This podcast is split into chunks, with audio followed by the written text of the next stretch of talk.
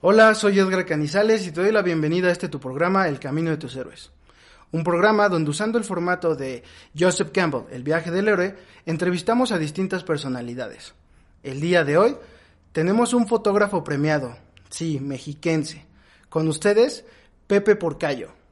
Hola Edgar, ¿cómo estás? Eh, pues muchas gracias por la invitación a tu, a tu podcast. Qué bueno que estés aquí, Pepe. Estaba muy ansioso por tenerte y conocerte un poquito más de tu lado profesional como fotógrafo. Que me gustaría que platicaras un poquito de lo que eres y cómo, pues, un poquito de las bases de tu fotografía. Bueno, yo me dedico a la fotografía de retrato. Eh, bueno, tengo dos vertientes en mi carrera. Una parte es la fotografía de retrato, hago fotografía editorial, para moda, eh, para gente que se quiere retratar y quiere tener como alguna experiencia eh, sobre verse de una forma distinta, como si fuera modelo, artista, etcétera. Y mi otra vertiente en la carrera es la fotografía documental. Entonces, pero la fotografía documental pensada en el retrato. Entonces, eso es para mí eh, como los dos rubros de fotografía a lo que me dedico, pero Específicamente lo que me interesa es el rostro de la gente. Eh, contar historias por medio de esas miradas, de las facciones, de las arrugas, de los gestos, de las emociones, es lo que realmente me mueve. Muy bien. Yo, yo empecé a tomar fotografía por una clase, hace tres, cuatro años más o menos. Y me gustó mucho, empecé a enfocar mucho en la foto de animales y de paisaje. Y no fue hasta que tuve una clase contigo como profesor que entendí esa parte del retrato. De hecho, a mí no me gustaba fotografiar gente, porque lo sentía como algo que estaba de moda. En, en las redes sociales es muy fácil ver un cuate que tiene una cámara y hace clic y no tiene ni siquiera idea de cómo es el proceso. Y después de tu clase, de hecho, con la tarea que nos dejaste de sacarnos nuestra propia foto, pues descubres muchas cosas personales, ¿no? O sea, e, es, ese, ese momento en que conectas contigo mismo, en verte, pero ponerte atención, mirar cada detalle y buscar una historia, como estás diciendo, ¿no? Pues es que la fotografía creo que realmente es un reto. Eh, todos podemos tomar una foto, pero creo que no todos podemos ser fotógrafos. Y ser fotógrafos no es el hecho de que no puedas tener una cámara o no puedas tener un celular y empezar a generar imágenes, sino es eh, esta línea que divide a una persona eh, de otra, que es qué estoy contando a través de la imagen, ¿no? ¿Qué entiendo por la imagen? Eh, ¿Cuál es el objetivo de la fotografía?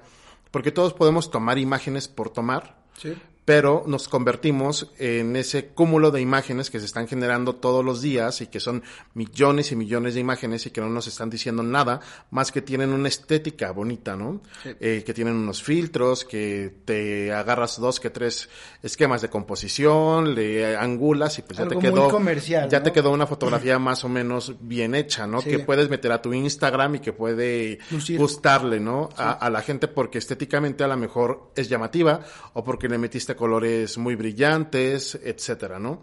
Pero realmente comprender la fotografía eh, lleva un proceso de pensamiento y lleva un proceso de eh, interiorización cuando se trata de fotografía de autorretrato, porque pues lo, creo que lo que primero nos tenemos que preguntar es qué quiero decir con la imagen que tengo, ¿no? Y yo tengo una cámara y la cámara se convierte como en un arma. Eh, de hecho, hay unas, eh, hay un libro muy interesante que se llama sobre la fotografía de Susan Sontag, la cual menciona que eh, la cámara fotográfica es lo equivalente a lo que fuera una pistola, ¿no? ¿Por qué? Porque ves a través de un visor y estás apuntando a alguien más, ¿no? Y ese alguien más podría sentirlo como algo muy intimidante, ¿no? Es intimidante, exactamente. De ese lente. Porque está siendo observado. O sea, si yo te estoy mirando con mi cámara fotográfica, tú no sabes qué es lo que yo estoy viendo de, de, ti. Claro. Ni qué es lo que yo quiero de ti. Solo sé que estoy en la mira. Nada más sabes que estás exactamente en la mira, ¿no? Y cuando yo disparo, por eso se llama disparador, ¿no? Eh, este botoncito. Es como si te estuviera echando como algunos tiros, ¿no? Sí, sí, Entonces, eh, por eso mucha gente se siente intimidada cuando se enfrenta por primera vez a una sesión de fotos o, o por eso mucha gente se enoja cuando la fotografía es en la calle, ¿no? Porque no quiere ser observado, no quiere ser, no quiere que el otro lo mire. Claro. Entonces también es una gran responsabilidad ser fotógrafo. Sí. Muy bien, Pepe. Pues vamos a empezar con tu mundo ordinario. Es el momento en el que la foto no era algo realmente relevante en tu vida. ¿Qué edad tenías? ¿Cómo eras? ¿Qué te gustaba hacer? ¿Y cuáles eran tus planes en ese momento? Bueno, yo siempre he sido un chavo eh, con muchos sueños. Ay, siempre he sido un chavo, ¿no? Así. Pero bueno, siempre fui un chavo con muchos sueños. Mi pasión en la vida siempre fue el cine. Sí. Eh, yo era cinéfilo de corazón.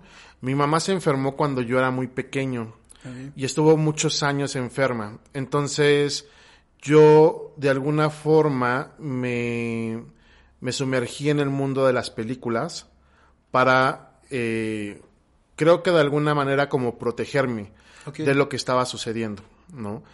Entonces, siempre quise ser eh, director de cine Ok. hice mi aplicación para el CCC, el Centro de Capacitación Cinematográfica, me aceptaron, aceptaban nada más a 15 personas.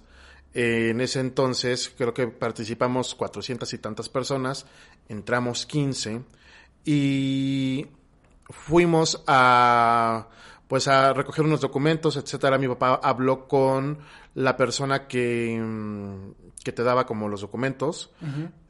Y le dijo, bueno, ¿y qué se- a qué se dedica un cineasta, no? Porque yo no entiendo qué es lo que, lo que hace. Y, ella le comenzó a decir, no, pues, este, pues ahorita no hay como mucho trabajo en el cine. El cine mexicano en ese preciso momento estaba pasando una etapa bien complicada. Ok. Eh, ya se había estrenado eh, Solo con tu pareja, ya se había estrenado Cronos, pero eran muy pocas las películas que realmente estaban Teniendo un buen impacto. teniendo un impacto, ¿no? Todavía no se estrenaba Amores Perros, estamos hablando de 1999.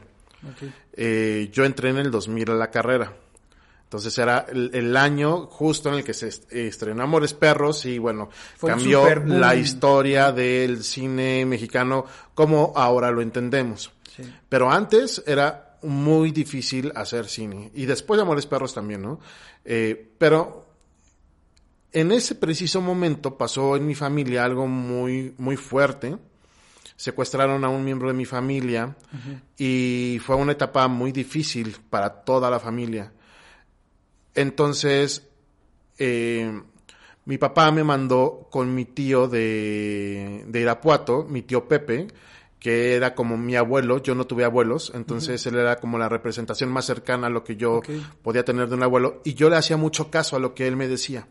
Y él fundó el cineclub de la Universidad de Guanajuato. Entonces tenía muchos amigos cineastas, sabía mucho de cine, etcétera, y como que me metió muchos miedos, ¿sabes? En esa plática. No, mis amigos se la han visto muy mal, bla, bla, bla. Eh, O sea, te- no te- sé te si de una alguna de forma mi realidad, papá ¿no? había hablado con él y los Asustado. miedos de mi papá a lo mejor lo platicó. No, no sé qué pasó, pero sí fue una plática muy fuerte que él tuvo conmigo en la cual yo era un chavo un tanto inseguro en ese momento. Eh, tenía muy claro que quería eh, dedicarme a algo del cine o estudiar cine, ser director de cine, pero lo veía muy difícil y aparte a lo que había pasado en mi familia, lo que estaba sucediendo en ese momento que era como muy complicado, mi mamá se tuvo que ir un tiempo de la casa para cuidar o ayudar a, a estos familiares que, que habían tenido como este altercado y yo no sabía nada de lo que pasaba, ¿no? Porque no me decían nada para no, no ponernos como en peligro en ese momento, ¿no? Eh, entonces había como mucha confusión en mi cabeza. Y decidí no estudiar cine. Fue mi decisión. Al de final, al final fue mi decisión. Yo necesitaba sentirme seguro de algo. Y me dijo mi papá, bueno, pues estudia lo que tú quieras, en donde tú quieras, pero eh, pues ya, ¿no? Ya se habían pasado las fechas de todo. Eh, apliqué para la Ibero. Eh, entraron, bueno, éramos un buen de gente aplicando para el examen y yo nunca me enteré que el examen era libro abierto y que tenía que llevar calculadora, este, todos llevaban sus apuntes, etcétera. Yo llevé mi lápiz y mi goma, ¿no? Sí. Entonces, presenté el examen, un examen como de cuatro horas, cinco horas, una cosa larguísima, y lo pasé. Pero mi promedio de la prepa era muy bajo. Yo era un desmadre en la prepa, ¿no? Entonces, eh, mi promedio de prepa creo que fue de 7.3 o de 7.6, una cosa así. Ajá. Eh, y pasé el examen con buena puntuación, pero el promedio mínimo para entrar al Ibero era de 8. Ok. Y había otro chico que no había pasado el examen, pero creo que tenía promedio como de 8, 6, 8, 8 algo. Entonces nos metieron como un tipo comité para ver quién, entrar o no. quién entraba, porque nada más había un lugar. Y lo escogieron a él, y ese fue el primer guamazo en mi vida. Fuerte. O sea, bueno, sí, o sea, el cine y, y Sí, no o sea, en- entrar. En este camino que tú buscabas de cine, puramente cine, y pues al parecer ya presenté el examen, lo pasé, pero de repente aparece otra, otro Sí, camino y se me cierra la y puerta. se me ¿no? cierra la puerta. Entonces, Sí. la verdad, yo no sabía qué hacer. Yo estaba desmotivado, amando Claro. poder. Entonces me dice mi papá, pues métete al TEC de Monterrey. Mi hermano estudiaba en el TEC y yo dije, sí, ah, no, el TEC no me gusta, yo no quiero estar en el TEC. Pero pues me metí. Porque además Libero tiene mucha fama de la comunicación de Libero es muy Sí, enfocada al cine. Muy ¿no? enfocada al cine y al humanismo, Sí. etcétera. Yo estaba como mucho en ese rollo. Siempre me había gustado, me ha gustado leer mucho filosofía, sociología. Sí. Entonces era, yo decía, es que si no es esta escuela, es esta, ¿no? Y bueno, la cosa es que entré al TEC y yo entré muy desanimado. El primer semestre fue bien fuerte porque, pues, igual yo seguía en el relajo Y saqué 7.2 de promedio. O sea, pancé el semestre, Sí. pancé todas mis materias, todas mis materias las saqué con 7. Eh, esta es como, como la etapa oscura del director de carrera de... Sí, es justo, es justo lo que iba a decir. Esto va a estar interesante cuando lo vean los estudiantes. Y, ¿qué sucedió? Que en ese momento, pues la situación económica de mi familia estaba muy fuerte. Ok. Y mi papá estaba haciendo un gran esfuerzo para que yo estuviera en esa escuela. Entonces, cuando yo me dieron mi, te daban como una boleta de calificaciones, y yo vi mi promedio y vi la cara de decepción de mi papá. Lo sentiste tú también. Híjole, fue un, un balde de agua fría. Sí. Y en ese momento dije, ok, bájale a tu desmadre, Es momento de enfocarse. es el momento de convertirte en ese hombre responsable al cual está dando la oportunidad de estudiar. Sí. Y terminé mi carrera con 9.2 de, de calificación. O sea, volteaste muy bien la moneda. Entonces En tu- en tu- eh, me enfoqué en mis estudios. En el TEC rompí muchos de mis paradigmas. Yo tenía muchas inseguridades. Siempre, desde niño, eh, tuve como este... Esta, yo, yo siempre he sido muy disperso. Entonces, enfocarme en algo de pronto me ha costado muchos años de trabajo mantenerme enfocado en las cosas. En el TEC lo tuve que empezar a desarrollar esa habilidad porque, o sea, me estaban dando con todo, ¿no? O sea, si no lo haces, pues las clases así literal era como si me, me agarraran y me patearan, ¿no? Sí. No entendía de lo que hablaban, de pronto tú me estabas hablando, yo ya estaba en otro lado pensando en mil cosas, Sí. no me conectaba con lo que estaba, o lo- con lo que tenía que leer o con lo que tenía que hacer. Entonces tuve que empezar a generar yo mismo técnicas que me permitieran eh, Pues pues, y enfocarme y ponerme al nivel de todos eh, mis compañeros. Y me empecé a juntar con gente, afortunadamente, que era muy inteligente. Entonces los, em- los, los observaba y empecé a aprender de ellos. Ok. Y de alguna forma empecé a, a- a copiar lo que ellos hacían, cómo ellos estudiaban, cómo generaban sus apuntes. O sea, yo los observaba mucho y lo empecé a hacer y empecé a subir, a subir, a subir. Y cuando me di cuenta, yo ya estaba súper encarrerado en la carrera, ya me había hecho un nombre en la carrera, siempre en lo visual he sido como muy desarrollado, entonces eh, les gustaba mucho las, los videos que yo generaba, las fotos que tomaba. Eh, en ese entonces me metí como actor también a lo que ahora es live. Eh, ¿Estabas en teatro? En teatro, estelaricé varias obras. Eh, hubo un momento. Aprovechaste mucho. exacto, hubo una obra de teatro donde la que yo salía 10 minutos, salía como un viejito y la gente se preguntaba si realmente era un viejito, o sea, decían, oye, qué padre que en el TEC hayan contratado gente de la tercera edad para actuar. y cuando yo salía la gente se paraba a aplaudir. Todas esas cosas me empezaron a, dar seguridad, toda esa seguridad que a lo mejor de niño no, no tuve por algunas faltas, eh, las ausencias, etcétera, lo fui, lo fui construyendo cuando estuve en la universidad. Entonces, para mí estudiar en el TEC fue súper importante. O sea, me cambió la vida. Literal, fue una institución en la cual yo me enfoqué tanto que aproveché todo lo que me estaba dando y literal me, ayudó muchísimo en muchos aspectos. En todo tu desarrollo ya como, pues, como dices, como ya hombre, ¿no? Ya, ya adulto, ya con otras responsabilidades, con una visión de vida diferente. Sí, pues déjame decirte para que te sientas bien que conmigo está haciendo realmente también lo mismo. Ahorita con el proyecto, pues estamos sintiendo, los dos somos pues, estudiantes del TEC, eh, pues, ese push, ¿no? De la escuela es cómo te fuerza, tengo que pues, echarle, ¿no? Y ir organizándote y buscar caminos y, como dices, también la gente que conoces durante todo este camino te ayuda y te inspira para tú también ser como ellos en algún momento, ¿no? Sí, mucha gente dice, no, pues es que en el TEC yo no aprendí mucho, no me esforzaron, o sea, no me no me como retaron mucho. Yo no sé qué, carrera, qué carrera estudiaron. O sea, porque la verdad, por lo menos en mi época, comunicación era un reto, en muchos sentidos. Pues yo lo que siempre he dicho es, o sea, es, es muy común escuchar a alguien que diga que la carrera de comunicación es fácil. Pero lo más difícil de la carrera de comunicación desde mi perspectiva es que tienes que ser creativo. Y necesitas desarrollar tu lado creativo como no tienen idea muchos. Entonces, llegar a una clase y que te den unas instrucciones, cualquiera las puede hacer.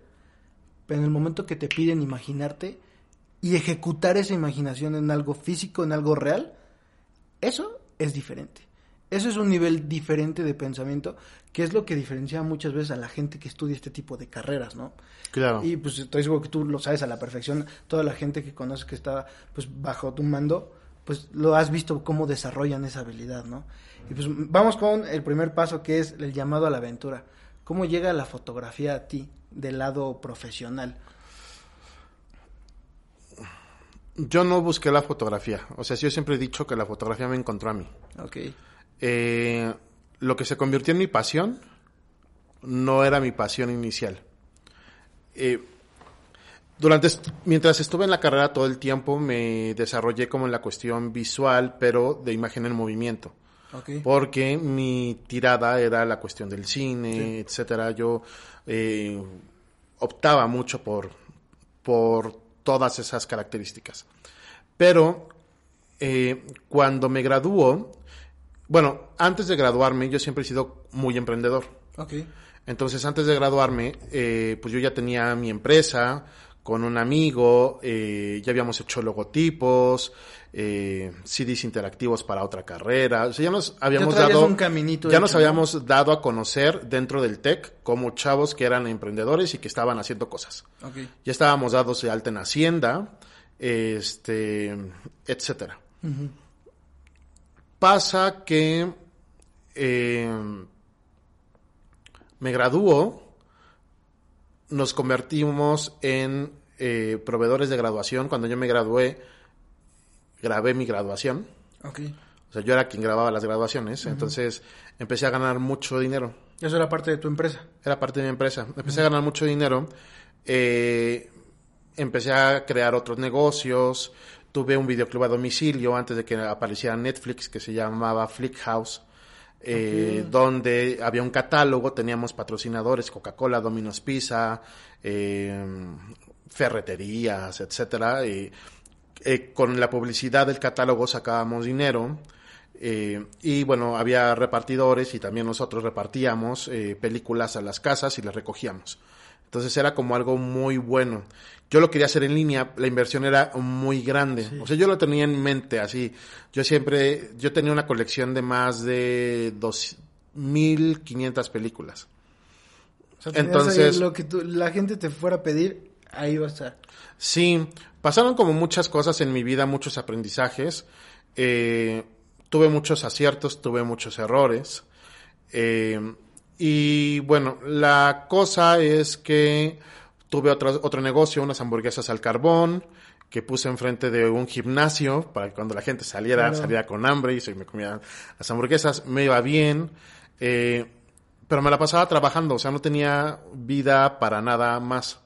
Descuidé yo creo que también muchas cosas, me descuidé a mí como persona en algún aspecto, eh, como que la idea de ganar dinero se había convertido en el principal motor, pero no, no había como un objetivo de por qué estaba haciendo todo lo que estaba O sea, ¿para haciendo. qué, no?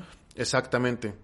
Eh, y sucede algo muy fuerte que es la influenza. Y yo tenía muchos proyectos y se nos cae todo. Todos los proyectos se cayó, se cayeron, la gente se empezó a panicar, eh, nos quitaron contratos, etcétera, y nos quitaron al Tec de Monterrey yo llevaba todos los clientes y, y este socio en algún punto me dijo, "Ah, es que yo quiero, tú llevas como todo lo, o sea, todo el contacto con el otro, y yo estoy como en la pros- postproducción, yo quiero también, bla, bla, bla. Les dejé algunas cuentas, no las supo llevar de alguna forma, no las quitaron.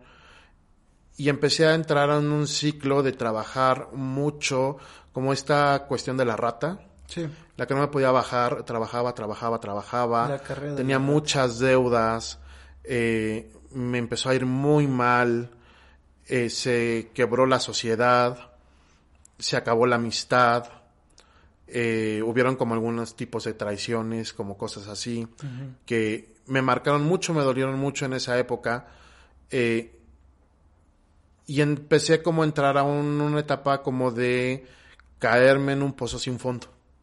Ok. Y creo que ha sido la etapa más oscura de mi vida, en el aspecto de me quedé sin pareja, me quedé sin amigo, me quedé sin como O sea, todo lo malo que podía pasar. todo lo malo que pasó sucedió. A tal grado que en esa época eh, murió mi perra, o sea, todo todo Así sucedió, todo lo que así todo se de una juntó. lista negra, la Sí, tenías tú. Todo se juntó. Entonces, eh, pasando todo eso, es que sí ha sido una etapa como de... La fotografía llegó para salvar mi vida, de alguna forma.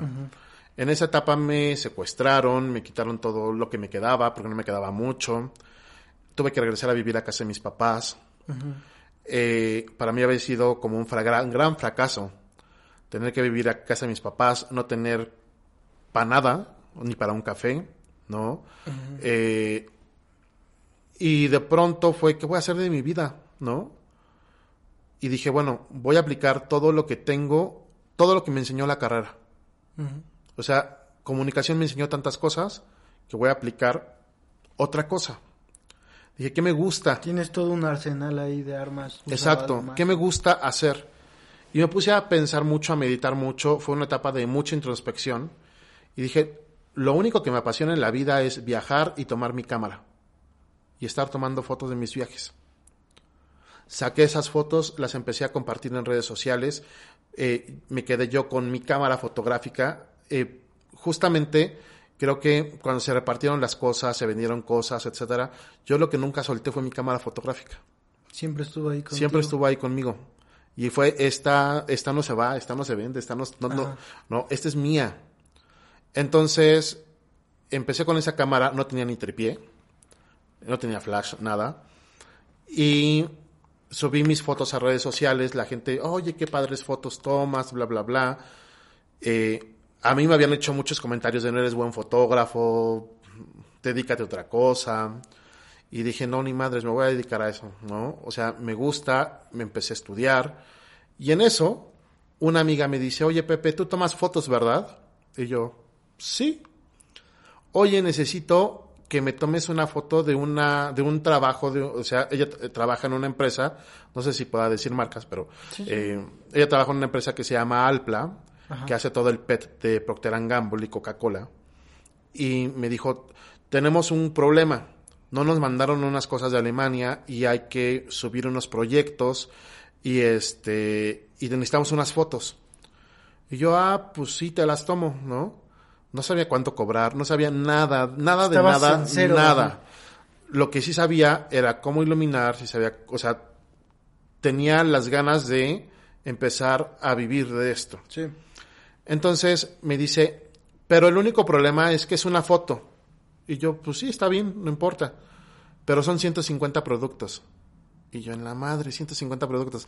¿Cómo voy a fotografiar 150 productos? Una sola foto. Y me dijo, y los tienes que hacer aquí, en la planta. Entonces te puedo acondicionar una oficina. Y le dije, ok, tómame fotos de la oficina. Me mandó fotografías. Y dijo, ok, la, la oficina es blanca, entonces puedo rebotar la luz. Eh, yo no tenía luces, no tenía dinero para luces. Hablé con un cuate y le dije, oye, préstame tu luz continua, que era una luz muy básica. Eh, me llevé unas lámparas de mi casa. Ajá. Eh, justamente con un tripié, bueno, con un, Un brazo como estos. Mi papá tenía una lámpara que era como un aro de luz Ajá. con una eh, lupa. De esas como de dentista, ¿no? De esas como de dentista para, para leer. Entonces me llevé la lamparita esta, la puse en la mesa, empecé a rebotar luz, compré uniceles para poder rebotar la luz y tomé la fotografía en partes y la uní en Photoshop. Ok. Y teníamos que entregar la foto a las 5 de la tarde. Oye, pero ¿cómo te sentiste ese día que llegaste a tomar la fotografía? Pues era como tu primer trabajo profesional como fotógrafo, ¿no? Yo estaba nerviosísimo porque yo no sabía cómo lo iba a solucionar. Ajá. ¿no? Entonces dije, bueno, si algo aprendí en la escuela fuera a solucionar problemas. Sí. Eh, entonces pensé mucho lo que tenía que hacer. En mi cabeza hice un diagrama de cómo lo iba a armar. Pre- o sea, ya estando ahí me presenté, me, se me presentaron otras problemáticas, ¿no? Pero lo pude hacer. Me ayudó mucho de la postproducción, de Photoshop. Uní la foto en Photoshop. Pero pues es algo válido y que también yo creo que tú ya No, es súper válido porque principio, hice, ¿no? hice mi imagen de 150 productos, eh, una panorámica que mandaron y les encantó tanto en Alemania que me mandaron a hacer toda la serie de productos. Y yo no sabía cuánto cobrar en ese entonces. Y les cobré, me acuerdo que 175 pesos por foto. Oh. Fueron 300 productos. 300 o 400 productos. O sea, bueno, ya en la suma en la suma, pues, fue una cantidad bastante no buena. nada mal, ¿no? eh, porque lo hice en una semana. Y en una semana, pues me chuté, no sé cuánto fue, pero ya no me acuerdo. Ya tiene tanto tiempo que no me acuerdo, pero eh, fue una buena cantidad con la cual pude pagar para parte de mis deudas, Sí. ¿no? Y yo creo que también pagar mucho la parte emocional que tenías muy decaída, ¿no? Sí, y me ayudó mucho para decir, ok, me puedo dedicar a esto. Ok. Compartí las fotos, otra amiga me llamó, ella trabajaba en Simplot, que es lo que, la que hace todos los empaquetados de congelados y las papas de McDonald's. Y de ahí empecé a trabajar. Y durante un par de años trabajé pura fotografía producto. Y durante esos primeros años como fotógrafo, ¿hubo alguna situación que por algún momento te hiciera dudar de lo que estabas haciendo, que te frenara tal vez la, la motivación o la idea de lo que querías hacer? No. Porque me agarré de la foto. Fue mi salvavidas. O sea, yo era mi, era el globo que me mantenía arriba. Sí. O sea, yo dije, si me suelto de la foto, me vuelvo a caer. ¿No? Entonces fue la foto. O sea, me Estabas enfoqué. totalmente casado con eso. me enfoqué en la foto y empecé a tomar talleres de fotografía, me metí a un diplomado de fotografía, leía mucho sobre fotografía.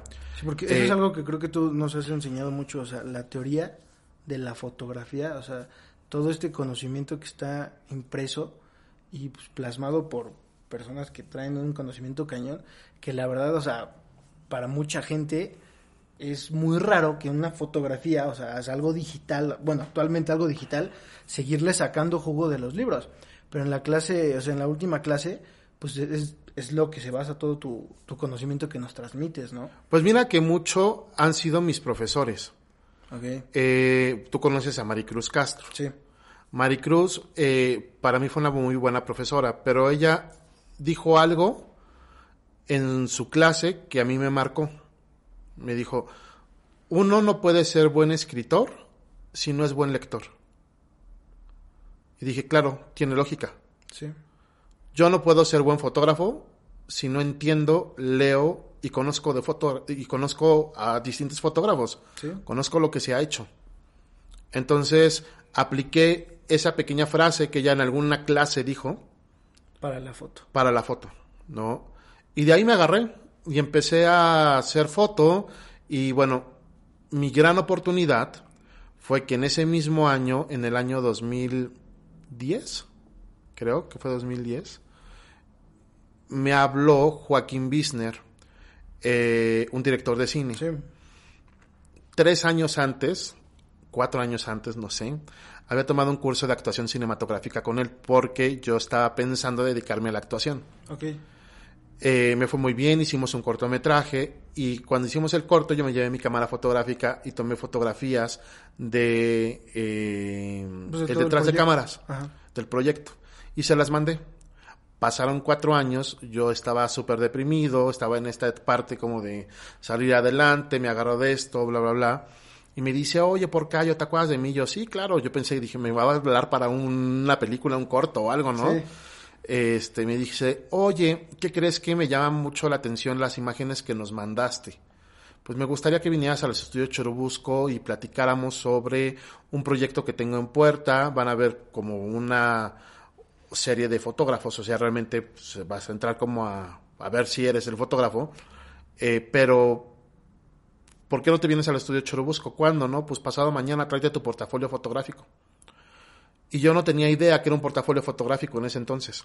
Entonces, pues Google, portafolio foto- fotográfico, bla, bla, bla. Hice como una recopilación de mis fotos, las metí a un CD. Y bueno, cuando vi, pues la gente con sus portafolios fotográficos de cuero, padrísimo, yo con mi CD, ¿no? Súper formal. Eh, pero enseñé mis fotos, me hicieron una entrevista, estaba ahí el director de fotografía y me quedé con el proyecto. Que fue la película de Melate Chocolate. Me late chocolate. Entonces ahí fue cuando dije, ok, sí soy fotógrafo. O sea, Eh, ahí ya te lo tatuaste completamente. Fue exacto. O sea, dije, esto es el punto de partida para cumplir el sueño de toda mi vida, trabajar en cine. Sí. Y estoy trabajando en cine con la pasión que descubrí por error, que fue la foto, Sí. pero que fue lo que realmente me llenó en todos los sentidos. Entonces, hacer foto fija de cine para mí fue una gran experiencia. Y en Melate Chocolate aprendí como no había aprendido en muchos años de estudios, eh, talleres, lecturas. Pues es que ya es algo real, ¿no? Ya es algo que se está trabajando para salir a la venta y ya eras parte de un proyecto de esos. Claro, porque yo tenía un lente que era un 18, ocho- un 18-200 Ajá. eh, F4, F3.556 más bien. Eh, no era un lente tan luminoso. Y yo tenía que, con ese lente, que era la única óptica que tenía, porque nunca me había podido comprar otra óptica, porque Esa es cámara seguía siendo la que nunca soltaste. la que nunca solté, seguía siendo la misma cámara. Yo tenía que lograr que las fotografías que yo tomara parecieran stills de la película Ajá. para que se utilizaran en los pósters, en las revistas, etcétera. Sí. Entonces, realmente tuve que aprender muchísimo de iluminación para poder hacer con lo que tenía ese trabajo. Sí. Y creo que uno de mis grandes maestros en esa época fue Carlos Díaz Muñoz, que es el director de Melate Chocolate, bueno, el director de fotografía Sí. de Melate Chocolate. Yo le aprendí muchísimo a él. O sea, entonces para entender al 100% el- tu trabajo como fotógrafo de la foto fija de una película, era estar presente todo el tiempo y en lo que se trabajaba tú ir pues, acumulando pues estas fotos de todo el proyecto de principio a fin. Sí, la foto fija tiene dos funciones. Eh, eres de los primeros que llega y de los Últimos últimos, que que, se van. Eh, tienes contacto con todos los departamentos porque tienes que documentar lo que está pasando en la producción. Pero a la vez cuando la película se está filmando, la película se fotografía. Ok. Entonces tienes que buscar ángulos que sean muy cercanos a Los de la cámara. Los de la cámara. tomando. Ok. y tienes que adecuarte a la luz que la cámara, o sea, o que el director de cámara ha propuesto para la escena. Pero hay una cuestión. La cámara de cine es mucho más potente que una cámara de foto. Sí. Entonces, si él utilizaba un ISO 800, Y otros lentes un lente luminoso, etcétera, yo tenía una cámara que con ISO 800 se veía del nabo, este, un lente que no me daba tanta apertura, etcétera. Híjole, Eso tenía- fue el verdadero reto. ese fue el verdadero reto. Compensar la falta de tu equipo con habilidad. Exacto. Y aprendí muchísimo. Yo creo que del 100% de las fotos de Menate Chocolate, sirvieron un 60%. Todas las demás las eché a perder. ¿no? Como yo hacía mi selección de lo que entregaba, a- pues obviamente quitaba como todas esas fotos fuera de foco, Sí. barridas, que no iban a funcionar, que iban a ser paja, ¿no? Y entregaba el trabajo que yo realmente pensaba que era un buen trabajo. Más Eh, o menos alrededor de cuántas fotos entregaste, ya las, ya las buenas. Creo que entregué como unas dos mil fotos Dos mil fotos. al final. Sí, y esas proyecto. estaban ya bien. o sea, sin Estaban bien. falla. eh, o unas mil fotos. A lo mejor estoy exagerando. Yo creo que eran como unas mil fotos. Eh, pero eran fotos bien. sí. eh, bien tomadas. Y seleccionadas de Y todo lo que justamente yo lo que hacía a diario era hacer una curaduría del trabajo que hacía en el día. Entonces, así llegar a 3 de la mañana, 6 de la tarde, A la hora que 8 de la noche, A revisar. A descargar fotos y revisar, revisar, revisar, revisar, quitar y exportar. Entonces tenía mis carpetas y me empecé a ser muy ordenado en mi trabajo. La película también me permitió eso, ser, o sea, generar un flujo de trabajo, porque si no me hubiera vuelto loco. Sí. Yo entregaba mis carpetas por día y por semana. Semana 1, lunes, martes, miércoles, así con fecha. Entonces, el director y todo, si necesitaban una foto de tal día, tal fecha, pues se iban a esa carpeta. fácil obtenerla, Y era muy fácil obtener eh, esas fotografías. Entonces, pues eso me abrió las puertas a otros proyectos. Oye, estabas mencionando la parte que el trabajo con el mentor, que fue el director de fotografía. ¿Qué fue lo que más tú recuerdas que te impulsó pues, de la ayuda humana? O sea, de que un- una persona te esté acompañando en tu pues, ascenso como cada vez, cada día mejor profesional en la fotografía. Pues mira, yo creo que fue su paciencia, porque en el cine se trabaja muy rápido. Sí. O sea, todos están en friega trabajando y cada quien está haciendo su parte. Entonces, si tú no haces bien tu parte, es tu problema.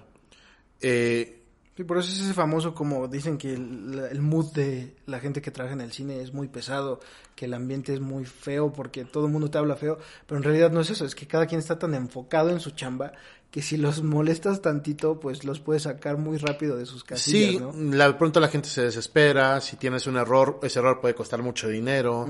Tienes que ser muy muy responsable con lo que estás haciendo, muy enfocado con lo que estás haciendo. Entonces, eh, algo muy que yo le agradezco a Carlos es que yo me acercaba a él. También yo era ecuánime. O sea, no era así, Carlos, ¿qué estás haciendo, no?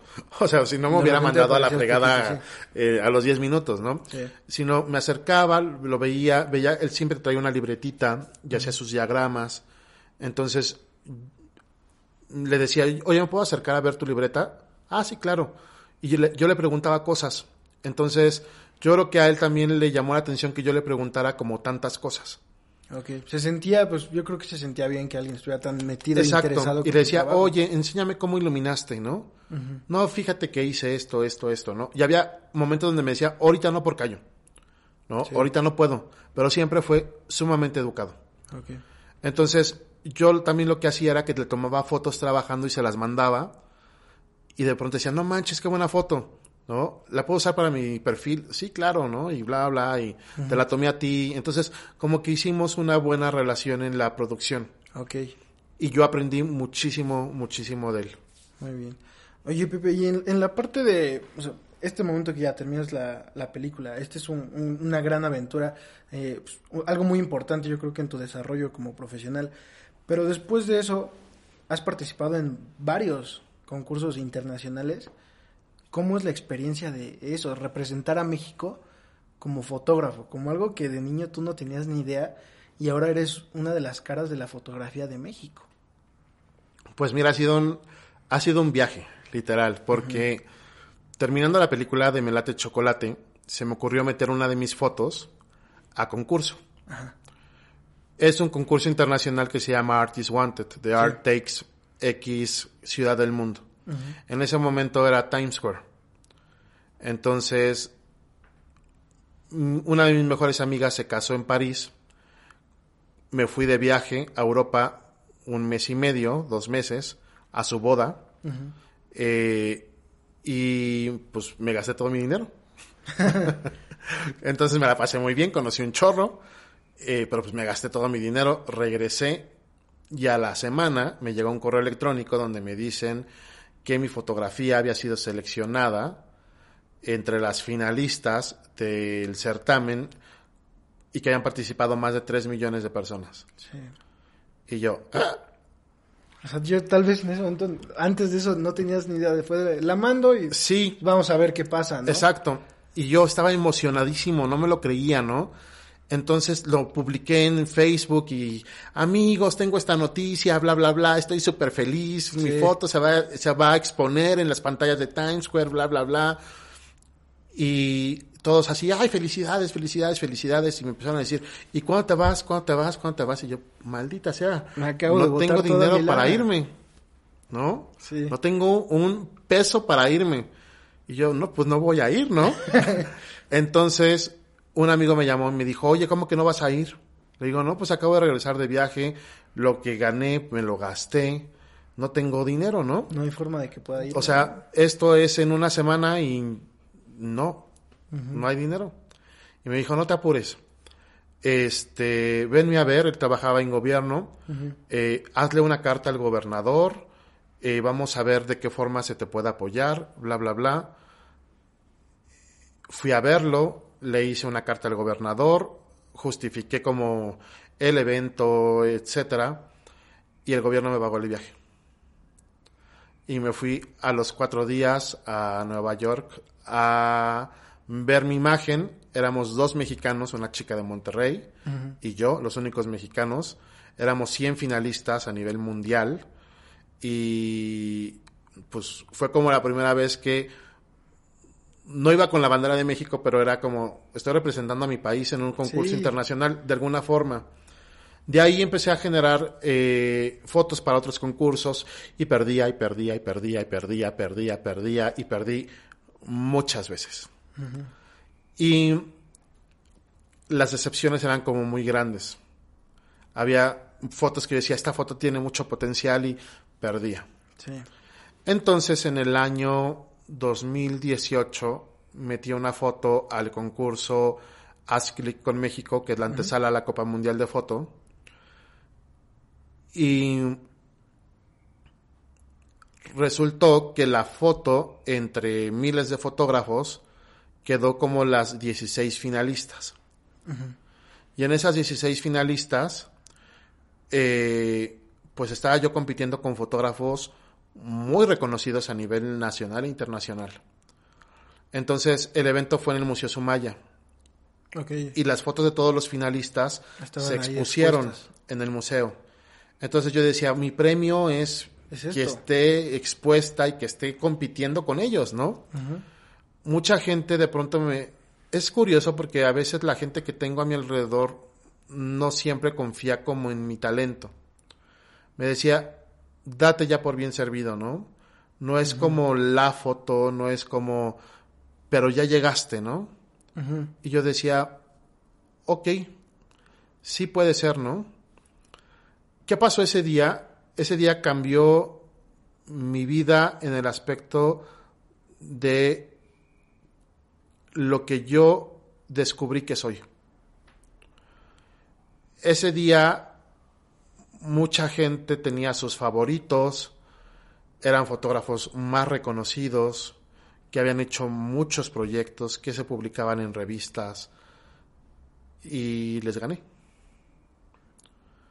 Entonces me acuerdo que cuando aparecieron eh, las fotografías y yo estaba nominado, íbamos tres por categoría a representar a México a la Copa Mundial por de foto. Entonces, pues resultó que salí entre los tres, ¿no? Y pues le gané a todos los demás. Sí. Entonces cuando dijeron mi nombre fue el primer, la primera foto que dijeron, el caminante de Pepe Porcayo. Y la, o sea, yo lo escuché como a lo lejos. O sea, como que yo no, No lo creía de inmediato, ¿no? que habían dicho mi nombre. Y en eso un amigo que quiero mucho así y del cual he aprendido muchísimo, un fotógrafo que es otro nivel de fotógrafo, pero no solo por lo que sabe, sino por la calidad humana que es, voltea y me dice, güey, eres tú. Y yo así. Y me dijo, pendejo, párate, ganaste, ¿no? Tú no lo podías ni siquiera Él estaba entender, nominado ¿no? también y yo estaba nominado contra él, ¿no? Entonces me paro, bajo y ese momento fue como en shock, ¿no? Sí. No estabas realmente ahí, tal vez, ¿no? O sea, Sí, o sea, como que estaba tratando de comprender qué estaba pasando.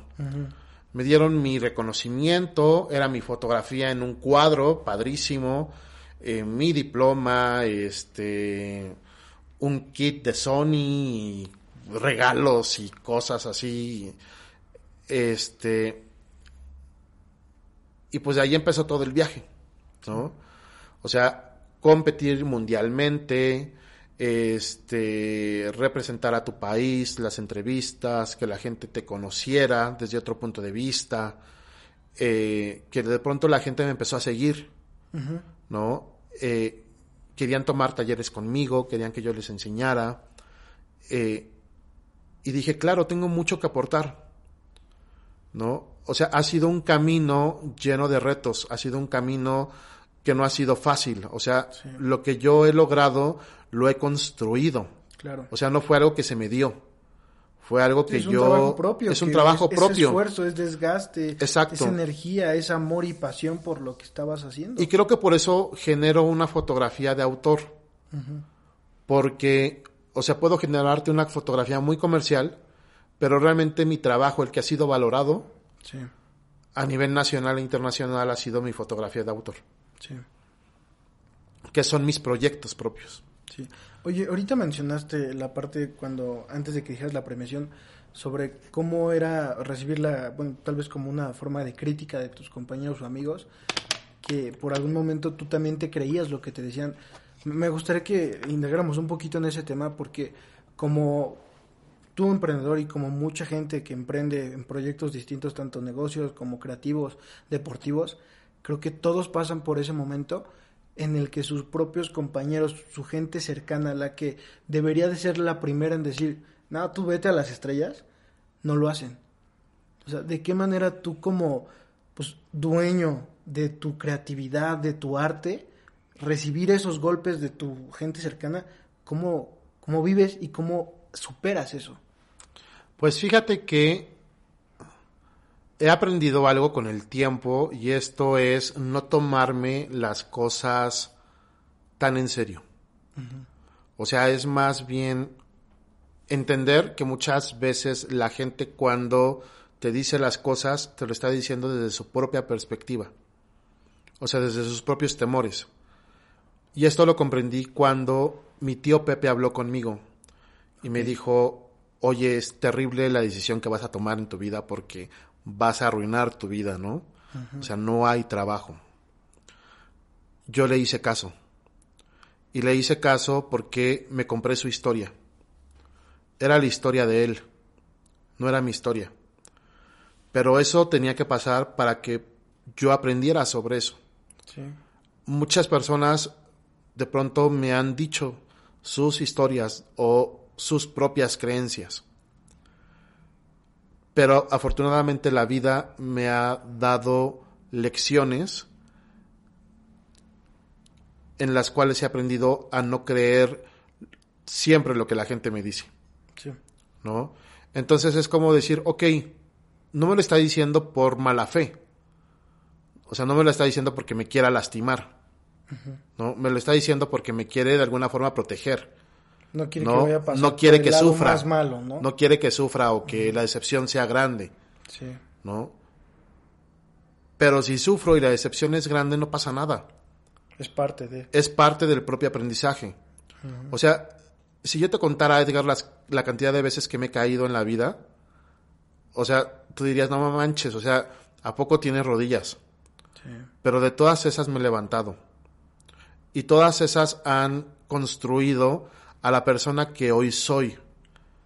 Y eso me ha ayudado a creer en mis sueños, creer en lo que hago, creer en mí y que de alguna forma estoy en el camino correcto porque vivo de lo que me gusta hacer.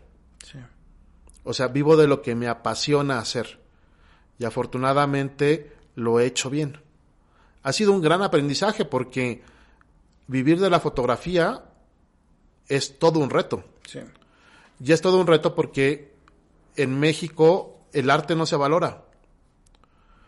O sea, vivir de tu arte es toda una odisea, es todo un camino. Y no tenemos educación financiera, no tenemos eh, hábitos de administración, de contaduría, ¿no? O sea, mucho del dinero que yo gané me lo gasté. Sí. O sea, mucho de ese dinero lo perdí en cosas que ni siquiera hacen que me las gasté, ¿no? Eh, no tenía como un hábito de inversión porque no lo conocía. Sí. O sea, uno no puede hacer lo que no conoce. Pero cuando la vida te da guamazos Aprendes porque aprendes. y te hace abrir los ojos, tienes que aprender de eso, porque dices, no puedo tropezarme de nuevo con la misma piedra, o sea, como esta canción, ¿no? Sí. O sea, yo cuando era niño y escuchaba esa canción siempre pensaba, pues qué mujer tan idiota, ¿no? Sí, o sea, tropecé de nuevo y con la misma piedra, ¿no? Exactamente. O sea, decía, como, ¿por qué está tropezando con la misma piedra? Y pues yo decía, no puedo, no me puede volver a pasar lo mismo. O sea, me puede pasar otra cosa, Pero eso exactamente. pero no. exactamente lo mismo, no, porque entonces, ¿qué aprendiste de lo que, te- de lo que te pasó? ¿No? Entonces ha sido un camino muy interesante, mi camino fotográfico. Ok. ¿Tú, tú dirías que tu gran prueba fue ese, el concurso? El que se exhibió ahí en el Sumaya. Mi gran prueba de qué? Como tu viaje completo, la que te cambió tu, pues, tu nivel de fotografía o el nivel en que tú te sentías como fotógrafo, un cambio realmente fuerte, positivo.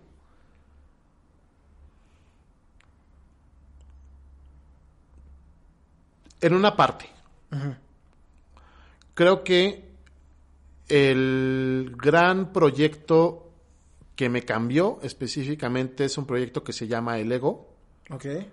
el cual hice en esa etapa de depresión donde mi cabeza no dejaba de, de hablar, de decirme cosas.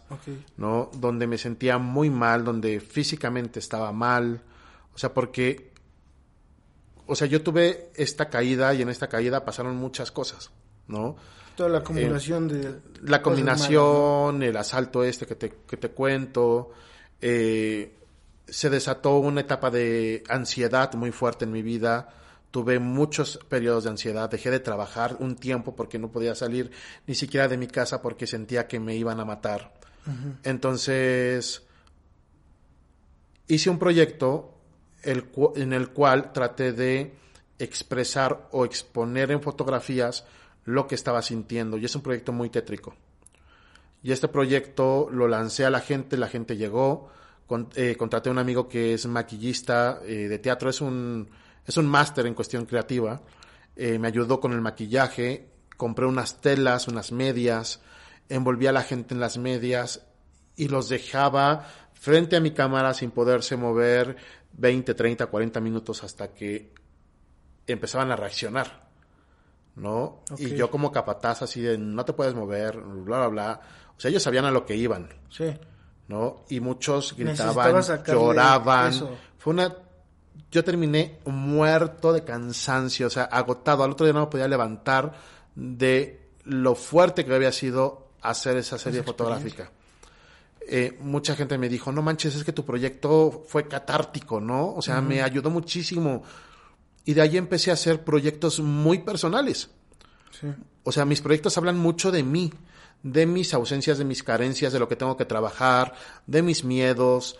eh, y es la forma en la que de pronto yo he ido evolucionando como persona, porque a través de mi fotografía he aprendido a conocerme. Creo que ese es el punto que cambia todo. Si yo no hubiera descubierto eso en la fotografía, No yo, serías lo que yo eres me hubiera hecho- convertido en un fotógrafo de bodas. Sí. No por desperdiciar a los fotógrafos que se dedican a las bodas. Pero es algo O sea, hay algo, diferente. son fotógrafos muy buenos y hay fotógrafos que mis respetos. Pero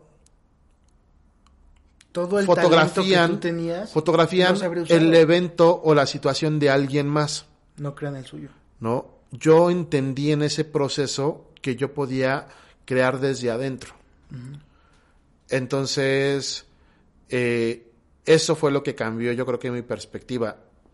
Y el premio, el representar a México el- en el portafolio del el comité, creo que fue como una culminación o una etapa de mi carrera. Pero ahorita estoy en otra etapa de mi Sí, carrera. un, nuevo, un, un nuevo mundo ordinario, digamos, ¿no? Exacto. Y, y listo para empezar tu nuevo viaje del héroe. Así es. Antes de cerrar, me gustaría que platicaras, ahorita que estabas diciendo esto de estas fotografías, tienes una fotografía, me parece que se llama El Vikingo, que, que transmite eso.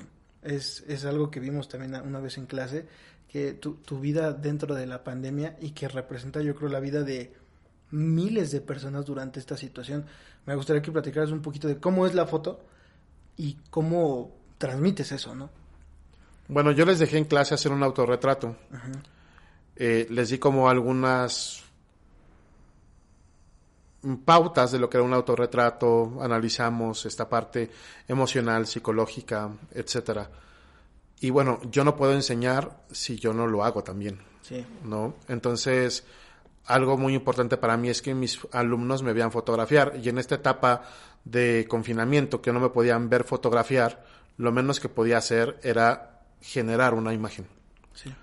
Entonces, así como ustedes tenían el tiempo para generar su imagen, yo me puse el mismo tiempo para generar la mía. Y dije, bueno, ¿qué imagen quiero fotografiar? Y yo he tenido un tema con mi persona toda mi vida. Yo de niño era muy delgado. Cuando enferma mi mamá, empiezo a comer. Y esa etapa de la comida ha cubierto muchos vacíos que de pronto yo sentí en la infancia y que en la etapa adulta lo fui comprendiendo mucho tiempo atrás. Entonces, eh, en este punto, fotografiarme para mí es todo un reto porque siempre es como me juzgo demasiado. encuentras algo pequeñito que para ti es un gran gran defecto. Puede ser. así, ¿no? Entonces, en el confinamiento estaban pasando muchas cosas. eh, yo soy una persona muy dinámica, siempre estoy como del arriba abajo haciendo cosas. Y me la pasaba sentado ocho horas al día dando clases, eh, en juntas, etcétera, porque la dinámica del mundo había cambiado. Sí. ¿no? Entonces, sentía como que me estaba derritiendo. Sentía como que algo en mí se estaba deformando. Y de ahí sale la foto del vikingo, ¿no? Que es una persona que está entre la niebla, entre la neblina, y está gritando con los cuernos, pero el ojo se le está saliendo y la boca se le está deformando, ¿no? Y hay como una deformación en su rostro porque pues también hay como una deformación en su vida, ¿no? Sí. O sea, yo sentía que algo algo estaba cambiando, con, o sea, considerablemente, ¿no? Y sí, creo que efectivamente en la pandemia para todos algo cambió. Sí. O sea, cada quien sabrá cuál ha, ha sido esos cambios, pero, Pero hubo algo ahí. pero hubo algo, ¿no? Que no va a volver a ser igual. Sí. Entonces, de eso se trata esa foto. Sí. Pues muy bien, Pepe. Llegamos al final de, de la entrevista. La disfruté mucho. O sea, conocí partes que ni me imaginaba y que la verdad ahora me, pues me siento muy, pues, muy orgulloso como ser tu, tu alumno y estar este pues bajo tu pues, tu, tu, tutela, tu, todo tu, tu, conocimiento que tienes y que nos has, has transmitido, porque pues muchas de estas cosas no tenía ni idea. Y pues la verdad es que te doy las gracias por, por pues, haber asistido y por compartir tu historia. Creo que es algo increíble y has logrado cosas que, wow, wow, o sea, no tengo palabras para describirlas. Pues muchas gracias a ti, muchas gracias a los dos por, pues por esta invitación y te deseo mucho éxito, o sea, que sea un gran proyecto y que encuentres estas historias en todas estas personas que están generando contenido, empresas, ¿no? O sea, que están en este viaje. O sea, yo creo que la vida es un viaje y todos tenemos siempre algo que contar. Sí, así es. Y pues muchas gracias a ustedes que vieron el episodio. Espero lo hayan disfrutado como nosotros y armen su camino. Nos vemos para la próxima. Bye.